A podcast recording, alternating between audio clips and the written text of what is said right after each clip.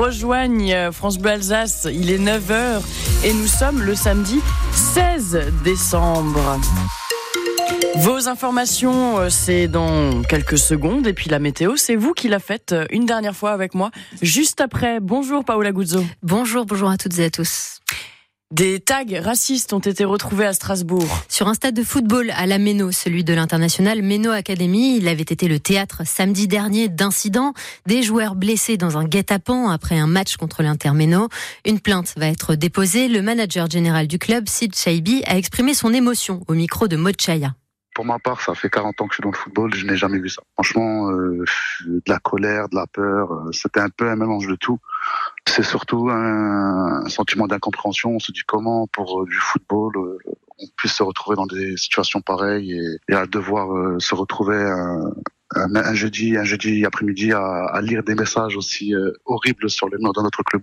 je, je, ne pense pas que ce soit lié directement au fait qu'il y a eu un incident chez nous le samedi dernier mais mm, malheureusement, force est de constater que, que beaucoup de personnes ont relayé sur les réseaux des informations et des messages très très négatifs et à caractère un petit peu raciste. On se dit que malgré nous, forcément, il y a un lien entre l'incident de la semaine euh, et hier.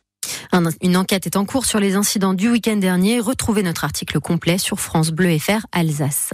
La grève des éboueurs de Colmar n'aura duré que deux jours. Ils ont annoncé hier suspendre leur mouvement.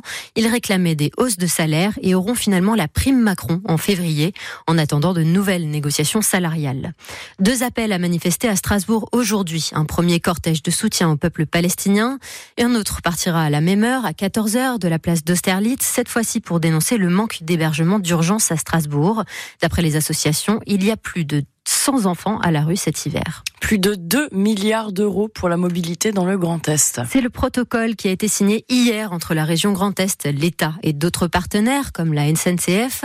Cet argent sera réinvesti dans le ferroviaire, un mode de transport qui n'a pas toujours été mis à l'honneur dans la région, comme le reconnaît Franck Leroy, le président de la région Grand Est. Il faut dire qu'on a pris beaucoup de retard avec 40 ans de tout TGV. On a abandonné beaucoup de lignes qui ont euh, causé un sentiment d'abandon dans un certain nombre de territoires, notamment les territoires ruraux. Donc il faut partir à la reconquête de ces lignes. Je ne vais pas toutes les citer, mais il est clair que dans le Haut-Rhin, dans les Vosges, dans le Bas-Rhin, un peu partout aujourd'hui, nous avons euh, développé ces lignes. Avec l'arrivée d'une nouvelle génération de trains qui vont être fabriqués en Alsace notamment, nous allons pouvoir demain partir à la reconquête des territoires ruraux, permettre des trains qui sont un peu plus lourds qu'un bus, qui peuvent s'assembler à plusieurs euh, pour pouvoir aller dans nos campagnes, là où les voies ferrées demeurent.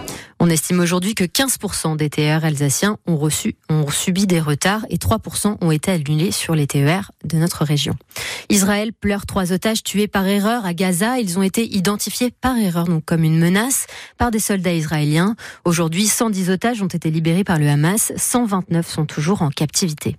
L'acteur Gérard Depardieu mérite-t-il toujours sa Légion d'honneur?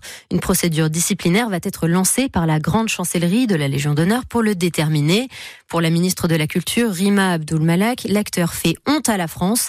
Il est actuellement visé par deux plaintes pour viol et agression sexuelle. Et qui sera la prochaine Miss France? Plus que quelques heures à attendre avant le verdict. L'élection a lieu au Zénith de Dijon ce soir.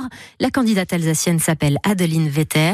Elle était venue dans les studios de France Bleu Alsace au moment de son élection alors déjà, je tiens à dire que je crois que je suis la, la Miss la plus âgée jamais élue depuis la création du concours et je suis très fière de ça. C'est vrai que c'était pas du tout dans mes projets de vie, pas du tout. Ça, ça n'a pas été un rêve euh, jamais, ça m'a même jamais euh, traversé l'esprit. Puis au détour d'une conversation, d'une rencontre euh, et d'un et si tu te présentais, euh, je me suis dit bah pourquoi pas. C'est une petite graine qui a été plantée dans mon esprit, qui a germé et là aujourd'hui, elle est en fleurs si on va jusqu'au bout de la métaphore. L'élection a récemment été entachée par un scandale. La filiale de TF1 qui diffuse le concours a été condamnée la semaine dernière pour avoir filmé deux Miss la poitrine découverte.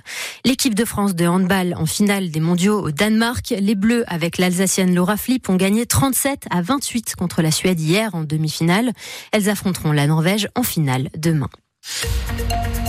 Candice, que nous dis-tu des températures, du temps, du, ciel? Bah, Ça va être un petit peu voilé, euh, surtout dans le Haut-Rhin. Bas-Rhin, on sera un peu plus ensoleillé, mais bon, euh, rien de fou non plus. Cependant, sur la plaine au sud de Strasbourg, ainsi que sur le nord du Bas-Rhin, des brumes et brouillards peuvent être présents. Après dissipation parfois lente, le soleil prendra le dessus vers la mi-journée pour briller généreusement ensuite. Les températures, elles, elles sont comprises